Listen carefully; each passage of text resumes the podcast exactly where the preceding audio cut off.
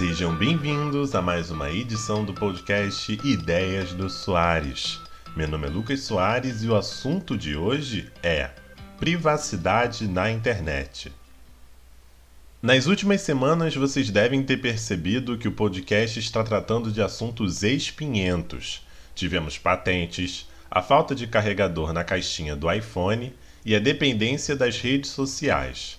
E nessa edição de número 46 não é diferente. Privacidade na internet é aquele tipo de assunto que muitas pessoas só costumam lembrar quando sai alguma polêmica. Quando sai no Jornal Nacional, Facebook é acusado de guardar dados dos usuários. Por exemplo, é aquele momento em que as mídias sociais inflamam de usuários nervosos, pensando em como devem estar sendo vigiados e quantas informações já forneceram sem perceber. Uma ou duas semanas depois, ninguém mais fala sobre o assunto e tá todo mundo concordando com absolutamente tudo que está escrito em um contrato de cessão de dados quando atualizam as políticas de privacidade. Mas essa edição, meu objetivo não é falar de privacidade na internet de um modo geral, até porque é um assunto muito grande, mas especificamente em como todos nós concordamos com a atual maneira de entregar todas as nossas informações para gigantes de software. Os chamados termos de uso e política de privacidade são aquelas palavrinhas que concordamos sem nem ao menos ler. Nos últimos anos, alguns mecanismos foram criados para tentar fazer com que os usuários ao menos deem uma olhada por cima. Um dos que primeiro me lembro é aquele em que você tem que abrir o contrato e rolar a página até o fim para concordar com os termos e criar sua conta no Instagram, no Facebook ou seja lá onde você queira criar. Uma polêmica recente ilustra bem a importância desses termos. Recentemente, um app chinês chamado Zao, em uma das suas linhas de termos de uso, dizia que tinha uma licença irrevogável e que ele podia manipular da forma que ele quisesse qualquer, qualquer dado do usuário. O app, para quem não conhece, ficou famoso por ser uma ferramenta de deepfake, Aquele truque de mudar o rosto de alguém em um vídeo e colocar o seu. Ou seja, o aplicativo ia armazenar os rostos dos usuários e ia usar como bem entendesse. É claro que essa polêmica não terminou bem e a empresa teve que alterar os termos para algo mais restrito, né? Ela não vai poder usar como bem entender.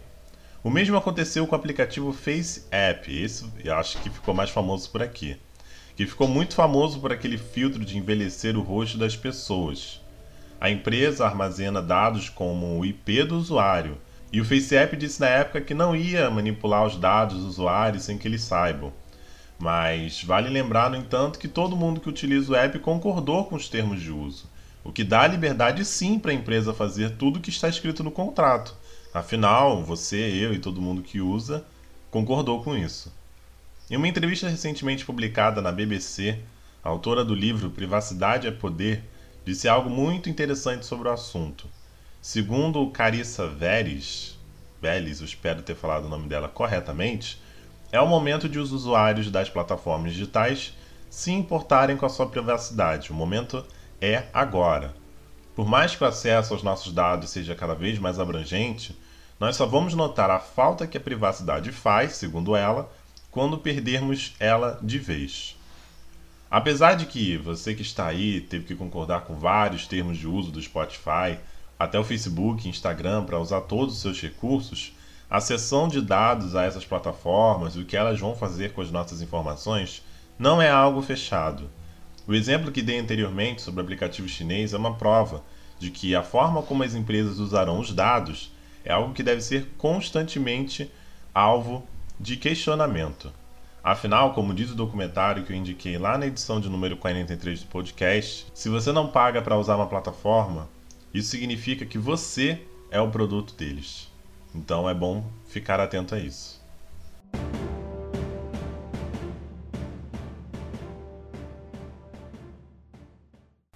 A música já anuncia que chegou o momento cultural do podcast que, para quem já acompanha, se chama Traz a Pipoca.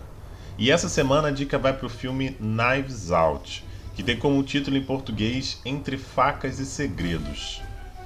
O nome não é à toa, porque o famoso autor de livros Harlan Thornbury, acho que é assim que fala, morreu misteriosamente em sua mansão na noite em que completou 85 anos. Todos na sua família são suspeitos, já que apesar de tudo indicar que a causa da morte foi suicídio, a polícia acredita que alguém possa estar por trás da sua morte. Apesar da história ser muito interessante, eu acho que o que mais chama atenção do filme é o elenco, que conta com, vejam só, Ana de Armas, Chris Evans, Daniel Craig, Joseph Gordon e Tony Collette como os grandes destaques. O filme tem duração de mais de duas horas, né? Fica ali entre duas horas e duas horas e meia, e está disponível na Amazon Prime.